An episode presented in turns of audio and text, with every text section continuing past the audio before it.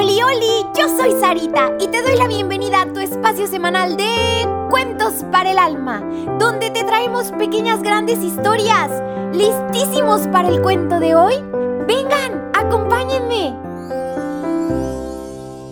Perdónanos nuestras ofensas, el criminal y el perdón a su madre.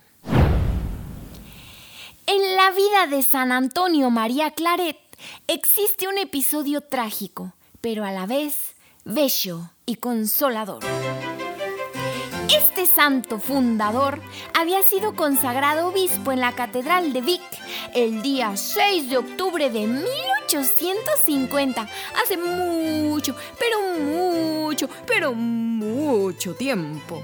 Regresando de esta ciudad, pasó por el pueblo de Villafranca del Penadez y le rogaron fuera a asistir a bien morir a cuatro presos condenados a muerte. Sí, niñitos, no fue a uno, ni fue a dos, ni fue a tres, eran cuatro, cuatro presos que ya iban a morir. Los cuatro condenados rechazaban la confesión.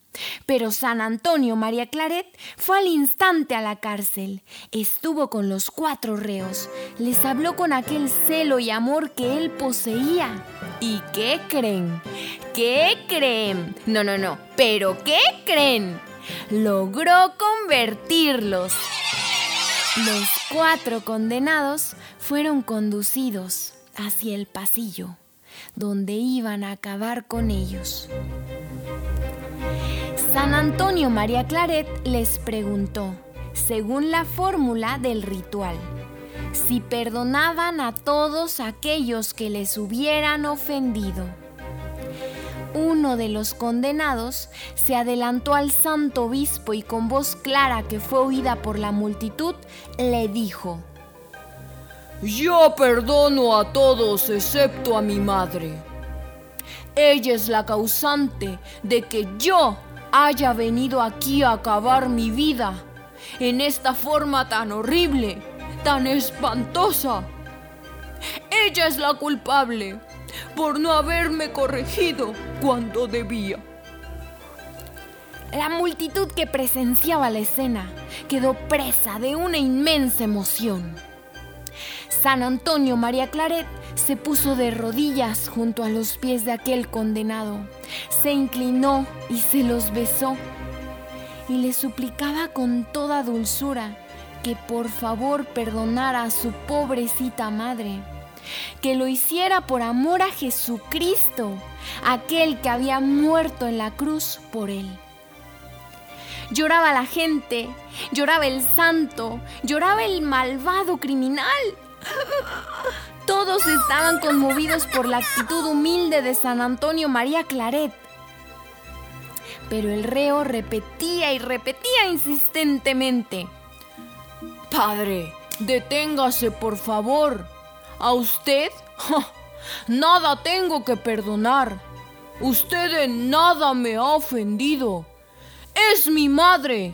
Es ella la responsable de todo esto. Ay, tan grandote y tan chillón, ¿verdad? La ejecución no podía retrasarse por más tiempo. El santo obispo seguía orando fervoroso por la conversión de aquel hombre. El verdugo esperaba cumplir su oficio. ¿Y qué creen? Por fin, por fin, por fin, aquel criminal, un momento, instantes, microsegundos antes de la ejecución, se reconcilió con su madre y dijo, Madre, te perdono. Tú no tuviste la culpa. Me arrepiento de todo. Me arrepiento. Y espero que me perdone mi Padre Dios. A los pocos minutos eran ejecutados los cuatro criminales en castigo de todo lo que habían hecho.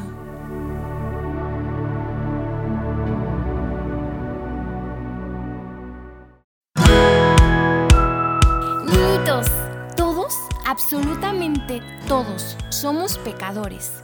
Ofendemos a Dios y le pedimos con sincero arrepentimiento que por favor nos perdone nuestras ofensas y pecados. Y Dios que es el amor mismo. Es la misericordia infinita. Derrama sobre nosotros su paz y su perdón. Dios nos perdona porque es nuestro Padre amoroso y nosotros somos sus hijos. Por eso debemos imitar a Dios, perdonando a aquellos que nos han ofendido y lastimado, incluso a aquellos que nos han hecho llorar. Si así lo hacemos, somos verdaderos, verdaderos, verdaderos hijos de Dios. Jesús desde la cruz nos da ejemplo de perdón y de amor para con sus enemigos, cuando Él le pidió al Padre que nos perdonara a todos. Por eso el Señor nos dice en el Evangelio que perdonemos. Cuando te pongas en pie para orar, si tienes alguna cosa contra alguien, perdónalo primero, para que vuestro Padre que está en los cielos os perdone a vosotros vuestros pecados. ¿Qué les parece, niñitos, si hoy mmm, miramos a Jesús crucificado y le decimos, Mejor amigo Jesús, perdono a todo aquel que me haya ofendido. Ahora bien, niñito, ¿qué te hace pensar y hacer esta pequeña gran historia? ¿A poco no nos deja muchísimo para reflexionar? Pero sobre todo lo que nos mueve a actuar. Niñito, acuérdate de decirle a tu papi o a tu mami que le den seguir para que cada semana ya aparezcan los cuentos de manera automática. Y también por favor comparte este programa con todos tus amiguitos, tus vecinos y hasta con tus primos. Te espero la próxima semana con un nuevo cuento. Que Dios te bendiga muchísimo.